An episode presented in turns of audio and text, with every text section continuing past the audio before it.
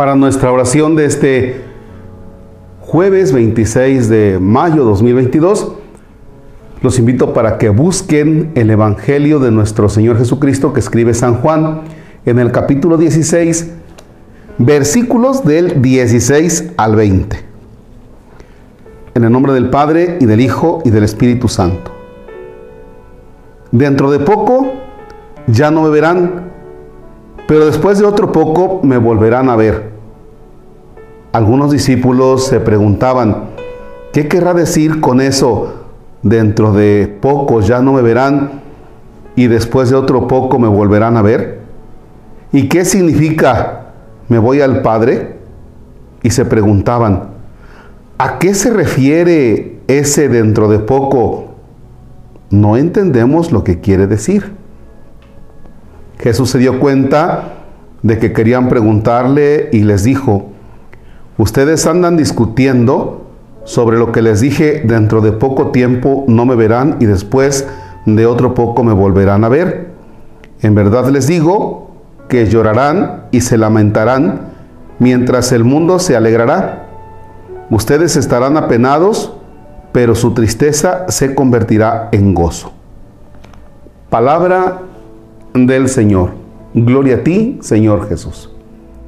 Para nosotros que ya no sabemos el contexto de este texto, es muy fácil de poder decir, caramba, ¿Qué no sabían los discípulos que se iba a perder Jesús entre las nubes del cielo?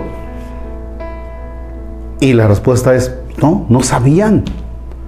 Por eso lo que les está diciendo Jesús es algo que ellos no lo alcanzan a captar, a entender. A ver, ¿de qué nos está hablando? ¿De qué nos está hablando? Fíjense que para el discípulo es muy difícil de entender el acontecimiento de la resurrección y por eso se queda Jesús el tiempo suficiente para ir explicando y para que vayan así como que entendiendo los discípulos de lo que se trata. Pero ahora entran en otro problema. ¿Cuál es el problema? ¿Cómo es de que se va? ¿Cómo es de que se va? ¿Acaso nos vamos a quedar huérfanos? Y dice, no, ya, ya, ya veremos que viene una promesa. Pero todavía vamos más allá. Jesús no solamente se irá, sino que en el momento en que se está elevando entre las nubes del cielo, se aparecen unos ángeles que les dicen, Galileos, ¿qué hacen allí parados mirando al que se va? Ese mismo que se va regresará. Y les ha dado Jesús una encomienda. Vayan ustedes por todo el mundo y prediquen el Evangelio. Es decir, hagan presente el reino de Dios. A ustedes les toca hacer presente el reino de Dios.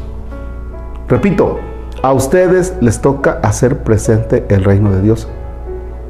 Y los discípulos se quedan así como que, a ver, espérate. Entonces por eso los ángeles les dicen, vayan ustedes a hacer lo que Él les dijo.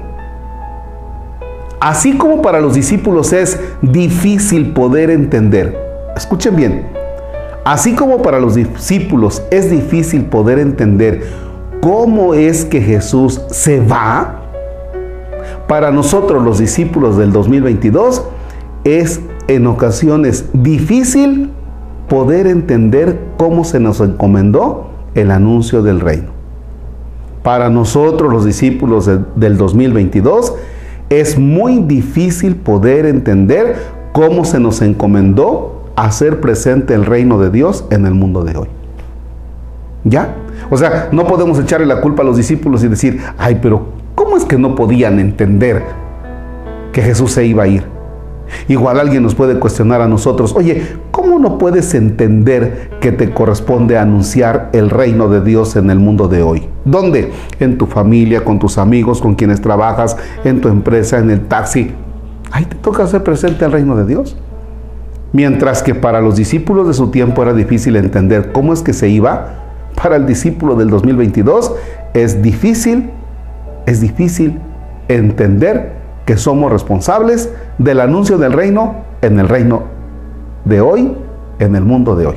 Bueno, me equivoqué, ya ni modo así la dejamos. Para el discípulo de hoy es muy difícil entender que tiene que hacer presente el reino de Dios en el mundo de hoy, en esta sociedad. Padre nuestro que estás en el cielo, santificado sea tu nombre. Venga a nosotros tu reino. Hágase tu voluntad en la tierra como en el cielo. Danos hoy nuestro pan de cada día, perdona nuestras ofensas, como también nosotros perdonamos a los que nos ofenden. No nos dejes caer en tentación y líbranos del mal. El Señor esté con ustedes. La bendición de Dios Todopoderoso, Padre, Hijo y Espíritu Santo desciende y permanezca para siempre. Amén. Excelente jornada.